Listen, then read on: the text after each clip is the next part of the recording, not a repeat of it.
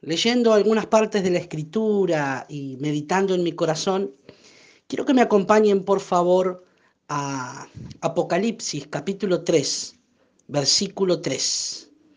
Apocalipsis 3, versículo 3. Dice, es un mensaje a la iglesia de Sardis, y dice, acuérdate pues de lo que has recibido y oído, y guárdalo y arrepiéntete, pues si no velas, vendrá sobre ti como ladrón, y no sabrás a qué hora vendrá sobre ti. Me quedé con esta palabra recibir, acuérdate de lo que has recibido. Nadie puede dar lo que primero no recibió. Nadie puede compartir lo que primero no le fue compartido.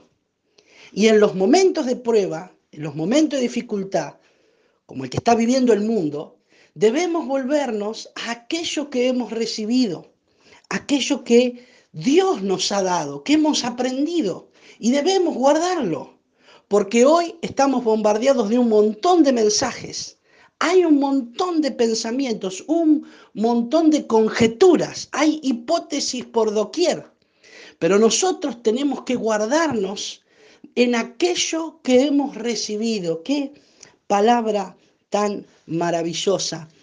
Filipenses, es una palabra interesante también, Filipenses capítulo 4. Quiero que me acompañen, por favor. Filipenses capítulo 4, versículo 9. Dice Filipenses 4:9, lo que habéis, lo que aprendisteis y recibisteis y oísteis y visteis en mí, esto haced y el Dios de paz estará con vosotros. Lo que recibisteis.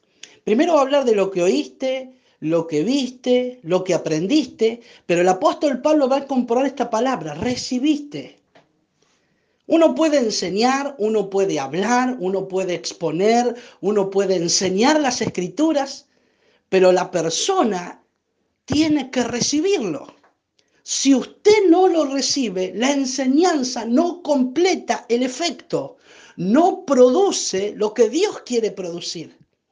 A veces porque nosotros tenemos nuestras propias ideas, a veces porque tenemos otras fuentes de información, es que no recibimos pero dice el apóstol Pablo, lo que recibisteis, oíste, viste y aprendiste, eso guárdenlo y el Dios de paz estará con ustedes. Hemos sido ministrados durante toda esta cuarentena con palabra de Dios, con, con mensajes de Dios. Dios ha sido profundo, pero también ha sido certero. Pero yo le hago esta pregunta, ¿usted lo ha recibido? ¿Ha recibido lo que se ha impartido, lo que se ha enseñado? Porque para que el Dios de paz esté con nosotros, tenemos que tener la actitud de recibir. Es muy interesante, esta palabra recorre toda la escritura, esto de recibir, ¿no? A los tesalonicenses dice recibir, perdón, Pedro dice recibir con mansedumbre, la palabra implantada. Esto es tremendo, recibirlo con mansedumbre.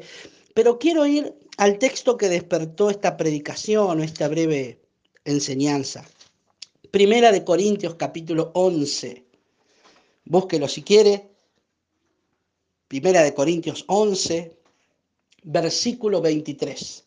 El apóstol Pablo va a hablar de cómo la cena del Señor representa a través de sus símbolos la muerte, la resurrección de Cristo, el poder de su sangre. Pero mire cómo lo expresa. Primera Corintios 11, 23. Pero porque yo recibí del Señor lo que también os he enseñado. Yo recibí del Señor lo que os he enseñado. Nadie puede enseñar lo que no recibió primero. Porque si no suenan como palabras vacías, son palabras superficiales, son huecas.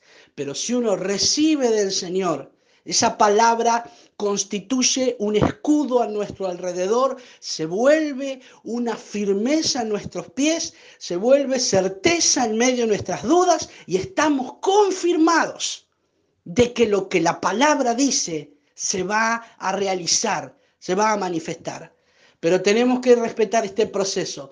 Lo que yo recibí del Señor, esto imparto, esto enseño. Y si quiere hablar con otros, Si quiere compartir su fe con otros, nunca va a ser eficaz nuestro compartir si no lo hacemos, primero recibiéndolo nosotros. Siempre recuerdo, con esto quiero terminar, las palabras que el apóstol San Juan elige para hablar de aquellos que nos volvemos hijos de Dios por la fe en Jesús. Dice, pero más a los que le recibieron, a los que le recibieron, a los que creen en su nombre, les dio potestad de ser hechos hijos de Dios. No solamente es aceptar a Cristo, estimadísimo hermano, no solamente la iglesia tiene que escuchar y aprender ciertas cuestiones de la Biblia. Lo más importante para mí, lo que marca la diferencia entre un creyente y otro, es lo que recibe. ¿Cuánto ha recibido?